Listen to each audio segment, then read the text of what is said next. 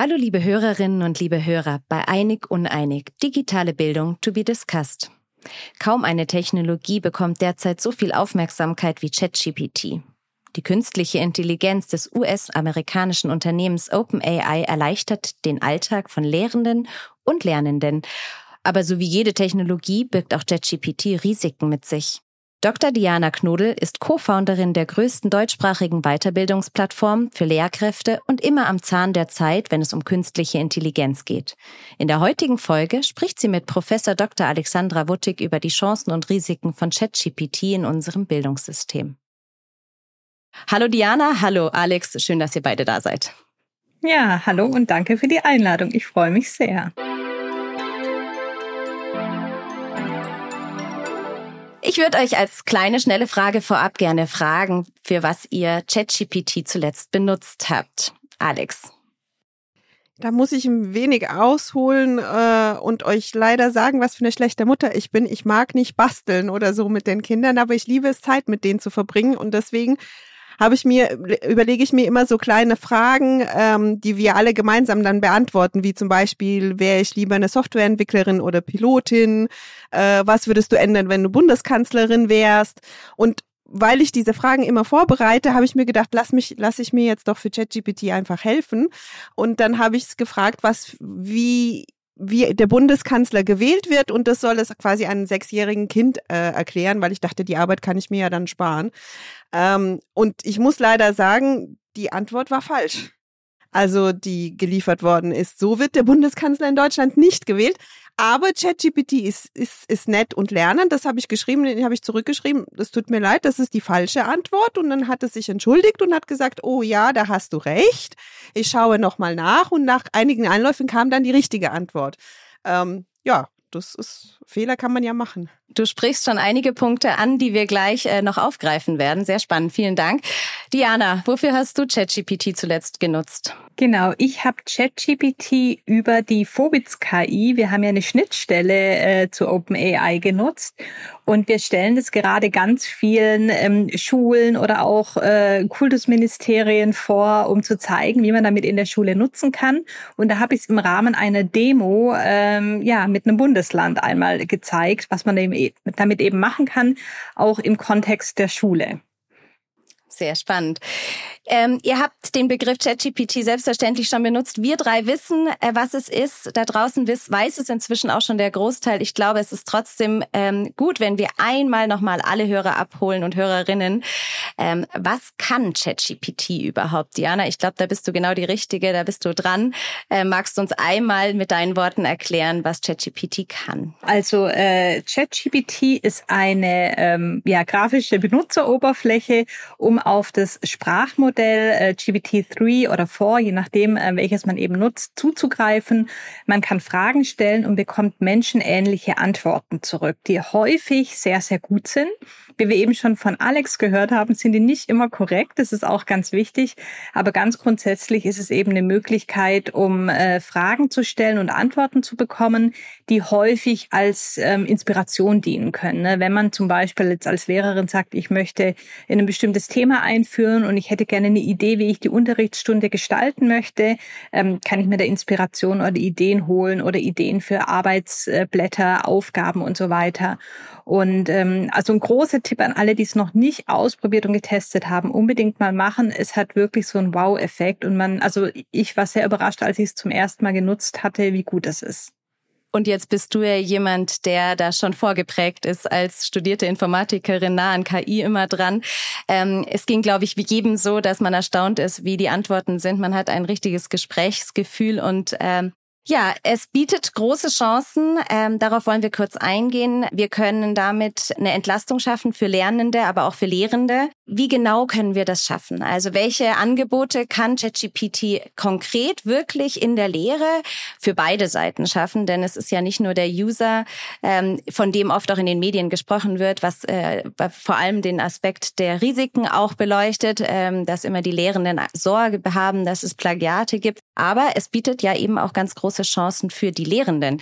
Alex, magst du uns ein bisschen aus Sicht der Hochschule mitnehmen? Was können wir als Lehrende, die ChatGPT ähm, nutzen wollen, zukünftig alles für Anwendungsfelder aufmachen? Sehr gerne. Wie schon, schon erwähnt worden ist, können wir es als Professoren bei der Vorbereitung nutzen. Ja, äh, Recherche wird äh, definitiv erleichtert. Man kommt aber auch auf neue Ideen ähm, und und neue Perspektiven. Wichtig ist, ähm, dass wir es trotzdem, ähm, also uns bewusst sind, wo ChatGPT die Daten eben her hat äh, und wie aktuell diese Daten sind. Das heißt, dass wir als Lehrende immer noch ein Auge drauf haben und nicht blind, genauso wie die Studierenden einfach äh, Copy und Paste machen, ähm, sondern wir dafür aware sind, wo, wo die Daten herkommen ähm, und dass sie auch mal falsch liegen können. Aber ansonsten ist es unglaublich, ähm, was für eine Zeitersparnis es mit sich bringt. Zum Beispiel habe ich ähm, letztens auch eine ganz einfache Frage für eine Vorbereitung für, für eine Präsentation Präsentation wollte ich einfach die Business Models von möglichen äh, Competitors, Wettbewerber äh, rausfinden. Natürlich kann ich mir selber die Mühe machen, auf jeder Web äh, Homepage quasi der Competitors hingehen und es mir rausschreiben. ChatGPT hat es mir in drei Minuten runtergeschrieben. A, hat es die Wettbewerber richtig äh, eingeordnet und B, hat mir einfach detailliert geschrieben, wie jeder dieser Wettbewerber äh, Geld quasi macht. Und das hat eine, eine unglaubliche Zeitersparnis bedeutet. Also das, das gibt einfach nur ein, nur ein Gefühl her, ähm, wie, wie gut das uns unterstützen kann. Es kann niemals, weil auch manche Diskussionen in diese Richtung gehen, Natürlich kann es kein Professor ersetzen, aber es kann uns unterstützen, so dass wir die, die freie Zeit, die wir dadurch gewinnen, ähm, besser werden und in einen besseren Unterricht dann investieren können. Ähm, und, und allen Seiten quasi nutzen können. Das klingt nach einem Gamechanger. Diana, wie ist der Blick von der, von der Schulperspektive darauf? Was kann ähm, es den Lehrenden alles Gutes tun? Also ich glaube, auch in der Schule kann man das ähnlich nutzen, wie Alex sagte, zur Vorbereitung, zur Ideengenerierung, zur Inspiration, für die Unterrichtsgestaltung, aber auch zum Beispiel für das Schreiben von Elternbriefen oder E-Mails, für die Kommunikation. Ähm, man kann sich Aufgabenblätter erstellen lassen und ähm, vor allem, das finde ich ganz wichtig, man kann es eben mit Schülerinnen und Schülern nutzen und ich glaube, das ist auch das Wichtige, dass die dann eben auch lernen, was kann man damit machen, was sind die Chancen, Chancen, was sind aber auch die Risiken, weil wir haben ja schon gehört, es ist nicht immer korrekt, was man zurückbekommt. Und ähm, Jahreszahlen sind teilweise erfunden, also historische zum Beispiel. Und ähm, also ist nur ein Beispiel. Und Deswegen ist es eben sehr wichtig, dass die Schülerinnen und Schüler auch den Umgang in der Schule lernen, um das eben besser einordnen zu können. Absolut. Ich glaube, ich, da kann, da kann ich das nur unterstützen. Ich glaube, das wäre ganz fatal, wenn wir jetzt sagen würden, weil es so viele Risiken mit sich bringt, lass uns das eben äh, alle draußen halten und die Kinder sollen nur vielleicht wissen oder auch die Studierenden, dass es das gibt, aber wir wollen das gar nicht nutzen. Ich glaube, das wäre wirklich fatal. Wir müssen uns der Risiken bewusst sein, aber alle müssen damit lernen, umzugehen. Ähm, damit, damit wir weiterkommen, zum einen als, als Gesellschaft, aber auch äh, für einen persönlich, damit es uns weiterbringt. Ähm, ich glaube, diese personalisierte Lernunterstützung, die die Studierenden, aber auch die Schüler dadurch erreichen können, die ist so wirklich, wie du schon sagtest, ein Game Changer, dass es wirklich fatal wäre, wenn wir sagen, nö, also das, das bringt so viele Risiken mit sich, da machen wir lieber die Augen zu und, und verbieten das. Ähm, viele ähm, haben das, glaube ich, mit, mit dem Taschenrechner auch verglichen. Wir lernen ja immer noch Mathe, obwohl wir einen Taschenrechner benutzen haben. Ich glaube, das geht sogar also nicht, ich, ich, ich bin sicher, das geht viel, viel weiter, denn das kann einen so sehr beim, beim Research, beim, beim Zusammenfassen, beim so weiter, bei so vielen unterstützen. Aber wir müssen damit lernen, umzugehen, genauso wie wir mit dem Taschenrechner gelernt haben, umzugehen. Es ersetzt nicht das Denken, das ist ganz wichtig. Ähm, und das bringt Risiken. Ja, ähm, vielleicht gewöhnen wir uns auch irgendwann mal so sehr an ChatGPT, dass wir ohne gar nicht mehr wissen, wie wir, wie wir zurechtkommen, wie wir früher halt ohne nicht mehr wussten, wie wir mit den Karten umzugehen haben, wenn wir kein Handy dabei haben und im Auto unterwegs sind. Das sind alles klare Risiken, aber es wäre so fatal, wenn wir, wenn wir es ausklammern würden, denke ich.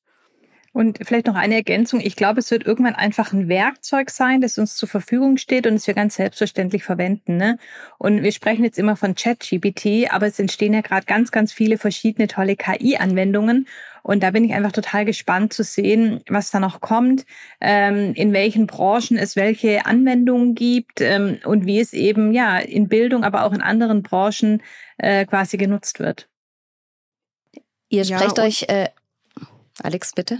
Ja, ich, ich wollte noch mal kurz, ähm, es, es wäre, es wäre, glaube ich, auch wichtig, dass wir den, den Schüler, aber auch den Studierenden auch den Hintergrund erklären, mh, wie, wie es funktioniert und warum es so wichtig ist, auf saubere Daten und so weiter zu, zu achten, ähm, damit, was, was wir immer sagen, diese Vorurteile und diese Stereotypen ähm, nicht, nicht entstehen können, weil ChatGPT einfach nur auf vorhandene oder auch jede andere KI-Anwendung auf vorhandene Daten eben ähm, zurückgreift. Auch das ist, glaube ich, wichtig, weil wenn wir sagen, es ist ein Tool, das uns ein Leben lang jetzt begleiten wird, ist es umso wichtiger, dass wir darauf achten, wo, auf welche Daten es, es zugreifen kann, damit wir eben ja nicht, nicht dieselben Fehler immer und immer wieder machen.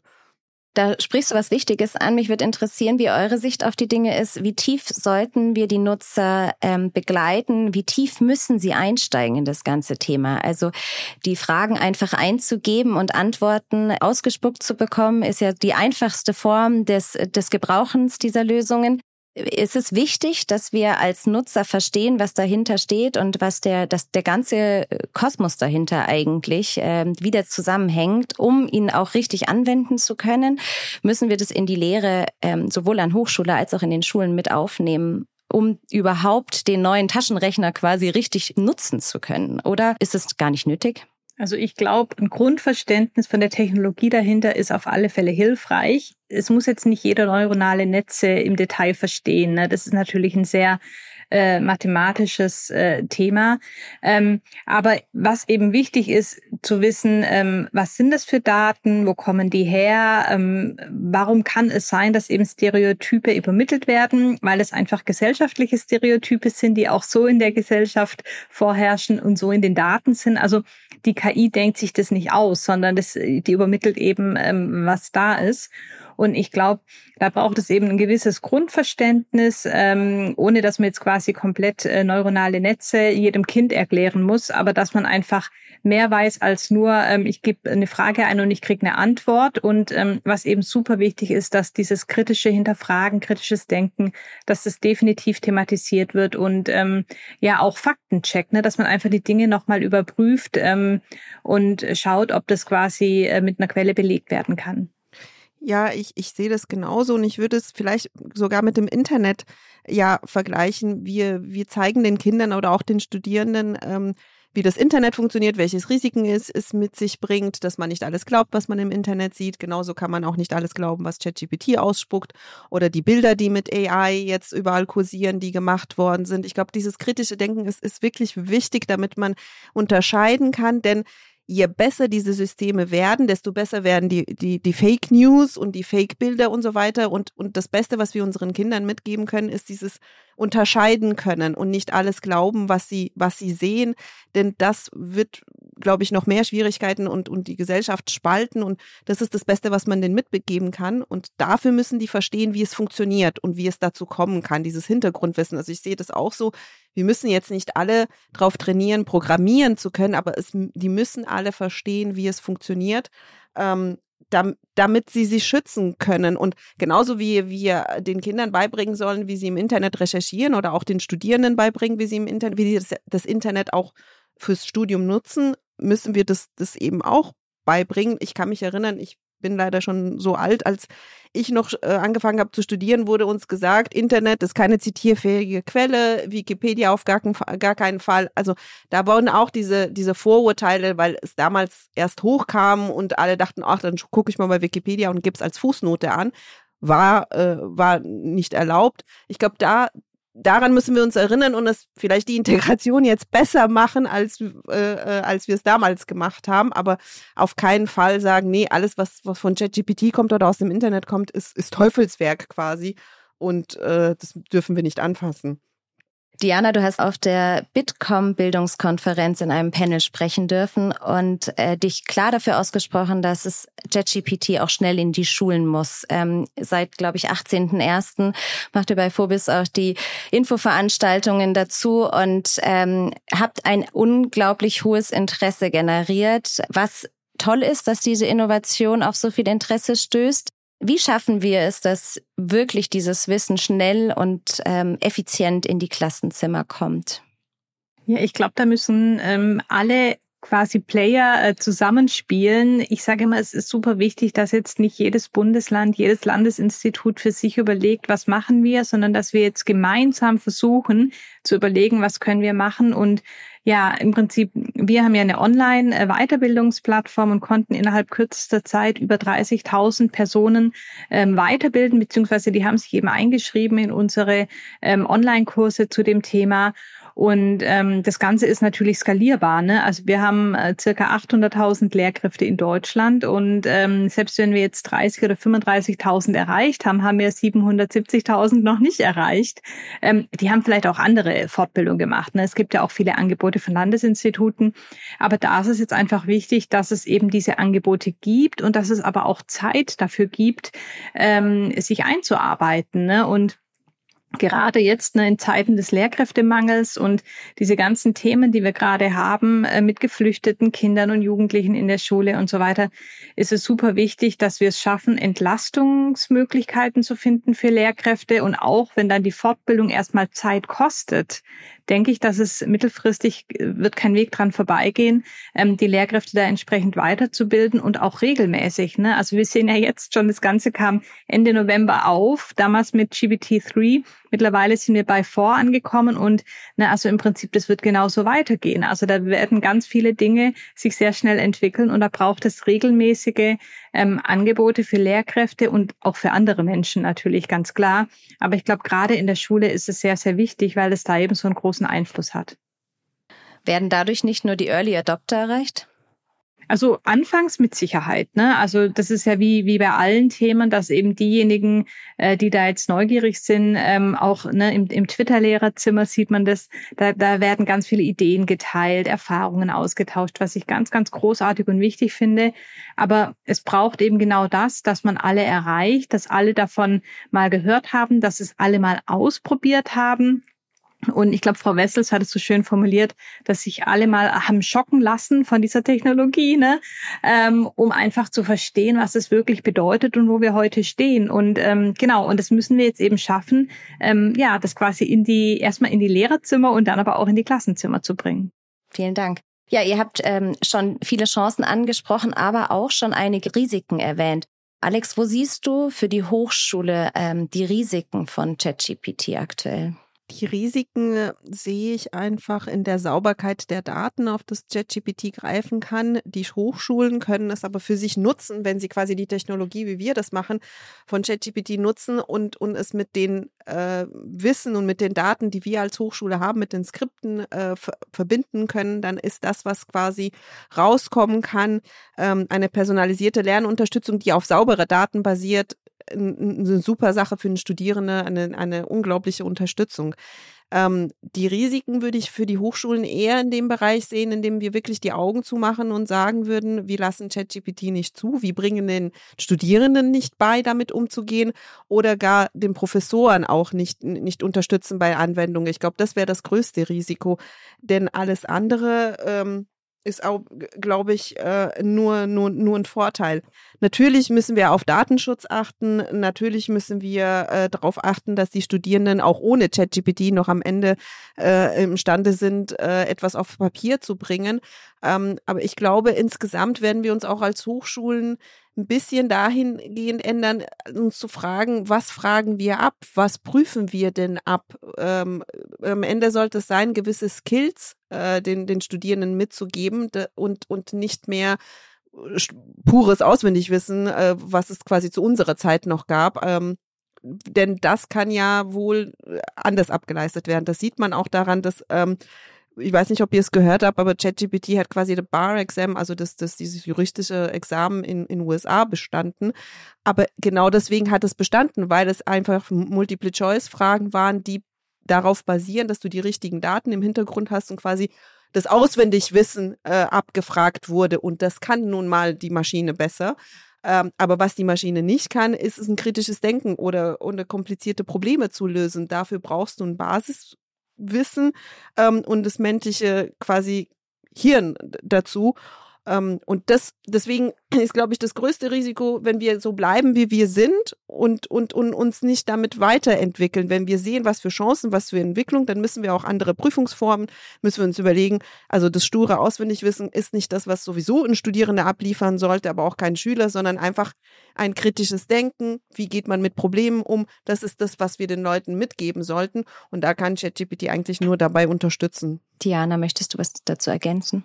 Also ich glaube, zum schulischen Kontext hat ähm, Alex alles gesagt, was genauso für äh, quasi Schule gilt.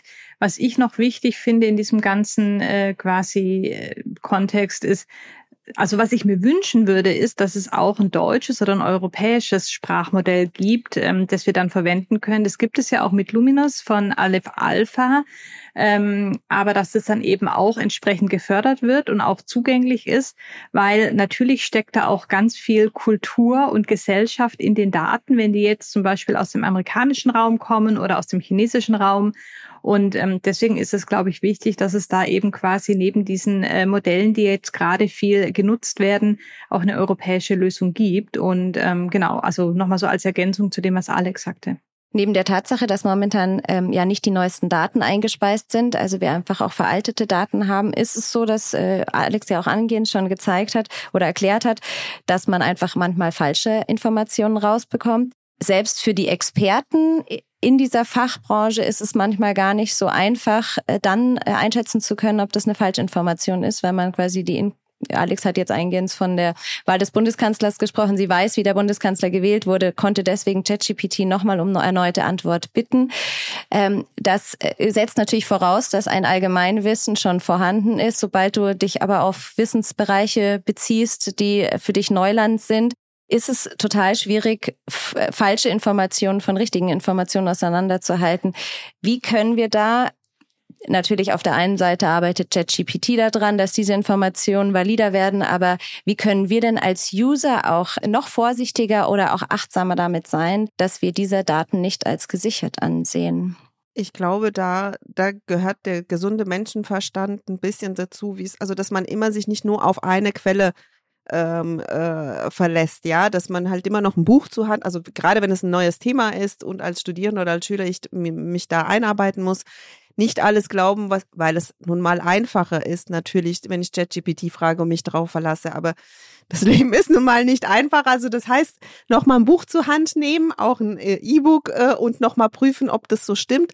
Vielleicht sogar viel besser, weil das erhöht auch die die, die Wahrscheinlichkeit, dass ChatGPT bessere Prompts und bessere, bessere Ergebnisse spricht, vorher das Buch nehmen, sich ein bisschen einarbeiten in, in, in, in das Thema bereits und dann stellt man A, bessere Fragen in ChatGPT und erhöht die Wahrscheinlichkeit, dass bessere Antworten rauskommt. Und man kann auch ein bisschen spüren, ob das so richtig äh, in, in die richtige Richtung geht. Also mein Tipp wäre, sich nie nur auf eine Quelle zu verlassen, aber das, also im, im wissenschaftlichen Arbeiten ist es sowieso äh, gang und gäbe, müssen wir den, den Kindern quasi auch beibringen. So würde ich das sagen. Und vielleicht auch nochmal, ne, also man muss sich auch immer genau überlegen, welches Tool nutze ich für welche Art der Anfrage. Ne? Und ähm, wenn ich eben weiß, ich, mir fehlt da das, das grundlegende Wissen, ich kann es nicht einordnen, ist vielleicht auch ChatGPT in dem Fall nicht die richtige Quelle für mich. Und das gehört eben auch mit zur Medienkompetenz, die wir den Kindern, den Jugendlichen oder auch den Lehrkräften jedem vermitteln müssen, ähm, um eben die richtige Entscheidung zu treffen. Was nutze ich denn jetzt für die Art äh, der Anfrage, die ich stellen möchte? Diana, glaubst du, dass ähm, es gibt ja schon Lösungen, Detektoren für KI-Inhalte wie die, die Identify AI, Identify AI. Glaubst du, das sind ähm, wirklich realistische Lösungen, um auch nochmal die Inhalte zu identifizieren, die daraus gezogen werden, die Informationen bei Plagiaten? Ich, ich glaube es nicht, weil natürlich auch die KI entwickelt sich weiter und ähm, darauf würde ich mich einfach nicht verlassen. Es sind auch immer nur Wahrscheinlichkeiten. Man kriegt eine Wahrscheinlichkeit zurück, mit der dieser Text äh, oder dieses äh, Produkt quasi mit Hilfe einer KI erstellt wurde. Ähm, deswegen, klar, die wird es geben, die werden auch besser werden, aber auch die KI wird besser werden. Deswegen denke ich, ne, bevor man jetzt irgendwelche Anwendungen braucht, um rauszufinden, wurde das mit KI erstellt, also jetzt nochmal auf die Schule bezogen, würde ich mir die Frage stellen, was für Aufgaben stellen wir, dass die KI gar keine so große Rolle mehr spielt. Und vielleicht ist auch gar nicht das Ergebnis so wichtig, sondern mehr der Prozess, dass wir uns mehr den Prozess anschauen oder dass wir sagen, ne, erledige diese Aufgabe mit Hilfe der KI und wenn alle die gleiche Chance haben und es als Werkzeug nutzen, dann ist es auch wiederum fair. Also ich glaube, ganz grundlegend ähm, müssen wir so viele Dinge in der Bildung hinterfragen, die wir bisher äh, gemacht haben und überlegen, wie können wir es besser machen in Zukunft. Absolut, das sehe ich, das sehe ich absolut genauso. Was wollen wir denn, was soll am Ende dem Kind beigebracht werden oder dem Studierenden und wie können wir das mit KI noch besser machen, ist die Frage. Aber man muss auch die Frage hinter, also Sie stellen, ist es denn überhaupt ein Plagiat, äh, wenn, wenn was erstellt worden ist mit, mit Hilfe von ChatGPT? Denn tatsächlich, wem Urheberrecht, also wem gehört das, was ChatGPT ausspuckt quasi und es ist ja mit meiner Hilfe quasi entstanden ähm, ist es die Frage, ob es überhaupt ein Plagiat ist. Ähm, wenn, wenn das Kind oder der Studierende äh, auch offen damit umgeht und sagt, ich habe KI zu Hilfe genutzt, ist es rechtlich äh, gar nicht gar nicht gar nicht verwerflich, denn äh, ChatGPT ist ja kein Mensch und kann kein Urheberrecht haben an dem was es was es ausspuckt äh, beispielsweise. Ähm, also wir kommen dann runter auf die Frage der Täuschung. Ist es überhaupt eine, eine Täuschung oder oder dann und auch die Frage, was, was Diana sagte, was fragen wir denn ab, äh, wenn wir die Studierenden oder die Schüler quasi abprüfen? Ähm, und da, ich, ich glaube, wenn wir die, die Art der Abfragen oder die, die Art der Prüfungen dahingehend verändern, tun wir uns allen einen Gefallen ähm, und, und bilden auch die Studierenden, aber auch die Schüler, die Schüler weiter. Ich ähm, verstehe eure Aussagen so, dass ihr auf jeden Fall ChatGPT befürwortet. Ihr auch sagt, dass das äh, wichtig ist, zukünftig anzuwenden. Also Verbote, wie es an einigen Hochschulen und in einigen Ländern schon vollzogen würde, seht ihr als rückständig wahrscheinlich und konservativ orientiert. Würdet ihr nicht begrüßen? Glaubt ihr denn, dass ihr dann so weit sogar geht, dass ihr sagt, ChatGPT wird massiv unsere Lehre auch ändern, weil wir die Fragestellungen, die Prüfungen, ähm, die Klausuren und die Aufgaben einfach entsprechend modifizieren müssen, um das als Chance zu nutzen und nicht als Teufelswerk? Oh ja, ich, ich sehe es definitiv so und ich sehe es auch so, dass es auch die, das Leben der Studierenden äh, und, und den Schülern extrem erleichtern wird, denn ähm, sie werden die, die Unterstützung bekommen, die ihnen quasi persönlich äh, jetzt am, am meisten nutzt wird und nicht mehr ein, eine Socke passt für alle äh, oder one, one size fits all. Also ich glaube, das wird extrem unsere Bildung ähm, verbessern und uns die Chance geben, wirklich mit den Skills vorzubereiten, die man im Arbeitsleben oder überhaupt im Leben halt eben braucht, als nur dieses stures äh, Zahlen auswendig äh, äh, lernen, das, das keinen weiterbringt. Ja, also ich kann das auch nur unterstützen und, und ich hoffe sehr, dass sich jetzt Bildung verändert, was ja schon längst hätte passieren sollen. Und jetzt ist der Druck hoffentlich groß genug, ähm, dass es kein Zurück mehr gibt. Sehr gut. Diana, wenn wir zehn Jahre vorausschauen, wie sieht dann die Bildung mit JetGPT aus? Okay, wenn ich jetzt sechs Monate zurückblicke, sehe ich eine ganz andere Bildungslandschaft. Deswegen, ich kann nicht zehn Jahre vorausschauen. Es fällt mir ganz, ganz schwer. Ich hoffe aber, ähm, dass ähm, ne, künstliche Intelligenzanwendungen, ich will ungern immer von ChatGPT sprechen, weil das ja nur eine Anwendung ist. Ne? Also dass KI ganz selbstverständlich äh, Teil unseres Werkzeugs, Werkzeugkastens ist, ähm, dass es selbstverständlich genutzt wird äh, im Beruf, in der Schule, in der Lehre ähm, und dass wir da gar nicht mehr drüber diskutieren und dass wir auch, was wir eben schon sagten, dass sich ganz viel geändert hat, dass wir ein Bildungssystem haben, wo das einfach wunderbar integriert ist und keine Rolle Rolle mehr spielt, ob ich das jetzt verwendet habe oder nicht, sondern es ist einfach Teil ja meiner Tools, die mir zur Verfügung stehen. Alex, was ist dein Blick in die Zukunft, dein Wunschszenario? Oh, mein Wunschszenario wäre tatsächlich, dass äh, dieser Hype um, um, um AI jetzt wirklich genutzt wird, wie ein bisschen, wie, wie damals Corona uns gezeigt hat, dass Homeoffice, flexibles Arbeiten, äh, Kinder und Arbeiten doch irgendwie vereinbar sind, wenn wir das wollen wenn uns das Corona gezeigt hat, dann wäre es doch eigentlich eine Chance, dass uns jetzt OpenAI und, und, und ChatGPT und diese ganzen Hype um künstliche Intelligenz ähm, uns die Augen öffnen und A, in Deutschland die Digitalisierung vorantreiben im Education-Bereich. Äh, da da müsste noch so viel passieren und wir einfach diese Skepsis doch auch ablegen dem gegenüber, dieses dem Teufelszeug. Das wäre so mein Wunsch. Ähm, und aber ich sehe es ein bisschen wie, wie Diana. Mir fehlt, glaube ich, vielleicht sollten wir ChatGPT fragen, wie das in zehn Jahren aussehen soll. Denn es sind so krasse Veränderungen, dass ich glaube, egal was ich mir jetzt vorstellen würde, es mit Sicherheit noch doller kommen wird. Ich glaube, wenn wir dahin kommen, dass es für alle und nicht nur für einige ähm, Education immer und überall möglich sein wird. Also, dass wir von diesen starren äh, unflexiblen Denkweise, dass, dass alle nur von 9 to 5 quasi Zugang zu, zu Education haben. Das wäre so mein, mein Wunsch und dass wir schon in der Schule den Kindern irgendwie vermitteln können, dass sie alles werden wollen, was können, was, was sie wollen. Das wäre so mein Traum. Vielen Dank. Um nochmal zur Frage dieser Folge zurückzukommen. Gefährdet JetGPT unsere Bildung? In welchen Punkten seid ihr diesbezüglich einig und in welchen Punkten seid ihr euch uneinig? Also glaube, bisher wir waren wir uns, glaube ich, ja, ja, ich glaube, wir waren wir uns sehr einig. einig, dass es auf gar keinen Fall die Bildung gefährdet, sondern dass es eine Chance endlich gibt, dass, dass, dass wir die Augen aufmachen und sagen, Leute, wir müssen damit mithalten und sogar noch besser werden. Und ich fand es super gut, was Diana gesagt hat, dass wir auch ein deutsches System brauchen. Ja, warum verlassen wir uns denn auf alles, was aus den USA kommt? Äh, wir müssten auch irgendwie mithalten können. Also daran sind wir uns ich, sehr, sehr einig, glaube ich. Ähm, war da überhaupt irgendwas, wo wir uns uneinig waren diesmal? Ich weiß nicht, Diana, sag du. Nee, ich weiß auch nicht, ne? Im Prinzip, weil wir wünschen uns ja beide, dass es als Chance äh, begriffen wird und dass sich viel, vieles in der Bildung zum Positiven wandelt. Und ähm, durch, durch diese KI-Geschichten ist es jetzt, sind wir dem Ganzen ein bisschen näher gekommen, als es das in der Vergangenheit vielleicht war. Dann hoffen wir, dass der Wind äh, genutzt wird und äh, eine große Veränderung ansteht und weiter vorangetrieben wird. Vielen lieben Dank, Dr. Diana Knudel, Co-Founderin von Phobis und Professor Dr. Alexandra Wuttig, Kanzlerin der IU Internationale Hochschule.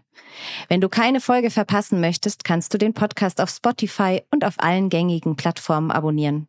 Und wenn dir der Podcast gefällt, freue ich mich auch sehr über eine Bewertung. Hast du selber ein Thema zur digitalen Bildung, über das du mit Alexandra diskutieren möchtest?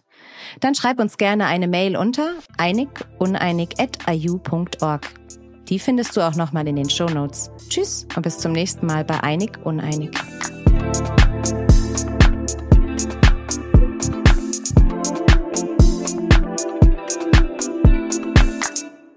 Dieser Podcast wird produziert von Podstars bei OMR.